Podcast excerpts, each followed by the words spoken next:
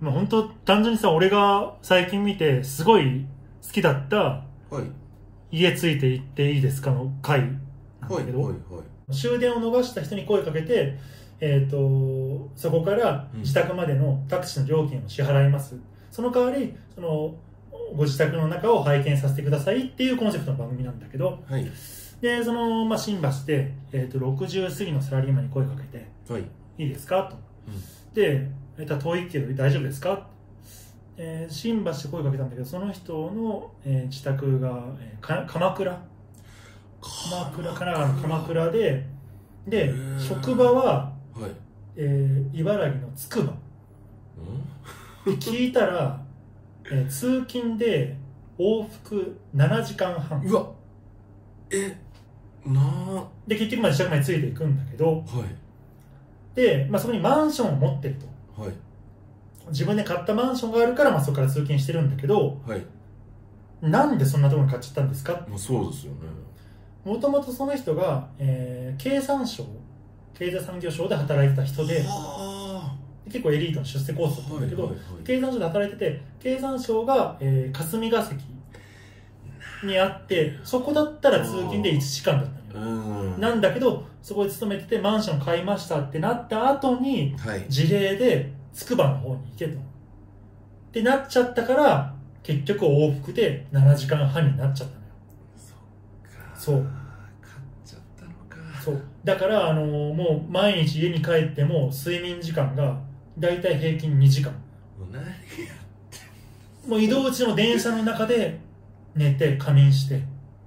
えーでも寝過ごさないようにまたなんかアラームかけてっはていう暮らしをずーっと続けてていい。はい。やそんな辛い生活しててなんか楽しみとかありますかって聞いたら唯一の楽しみは新橋のセブンイレブンではい。焼き鳥を買うことだっていう悲しいあのセブンイレブンのさレジのさ横に置いてあるあのねホットスナックの焼き鳥を買うのが楽しみだとえでもねはいちょっと待ってくださいそれはいはい。えわざわざ新橋と降りるんですかそうですよね。いや違うんだよ同はじ焼き鳥でも新橋のセブンがうまいい。いやいやいやいや。えあれはねやっぱ他のセブンとは違う味がもう全然落ちるそんなことあり新ま橋すのセブンイレブンの焼き鳥が一番うまいっていうええそれが唯一の楽しみなんだってはでまあまだだからまあマンション買っちゃったしさい。はい。じゃあマンション売ればいいじゃんそうって話なんだけど思いますけどねそうそうでも結局今売ってもあのもう築年数も、まあ、買った時は新築だったけど、はいだいぶ経ってるしもう買い叩かれてで借金だけが残っちゃうとそう売るメリットがないとそもそもこのマンションもご両親と一緒にまあ3人で暮らすように買ったんだけども買ったその年にお父さんは亡くなっちゃいましたあ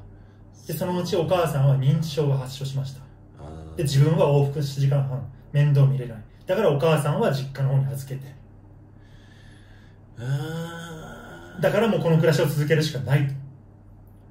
ローンを返し終わるのが、えー80歳。そそうこまでずーっとローンを返し続けるしかないと。っていうふうに言う人がいて、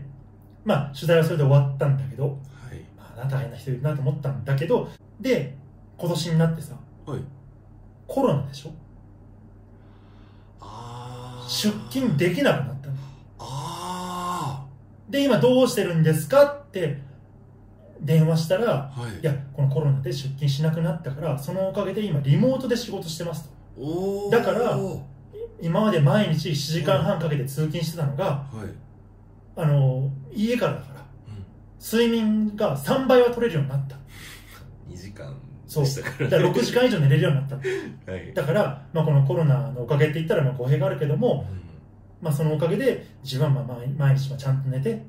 でまあ、慣れないながらもそのリモートで、ようやく仕事ができるようになった。だからまあその、まあ、コロナはもちろんまあね、あのね、はい悲しいことではあるけども、うんあこういう人もいるんだなっていうさ、ただまあ、その人が言うには一個だけどうしても残念なことがあってはいリモートになったおかげではい新橋のセブンイレブンに行けなくなったっていうもうどれだけそれをそんなあの焼き鳥が食えなくなったいや一緒ですよ全それ部だけコがン残ビ念ニなだんだからって言っててまあそれをまあ見てさ、いやなんかなんとも言えないなんかいい話だなと思って、で、ちょっと俺検証したいなと思って、はい。じゃあ本当にうまいのかと思っおお気になりますよ、そてれ。さ、で、あの、まあ新橋に行って、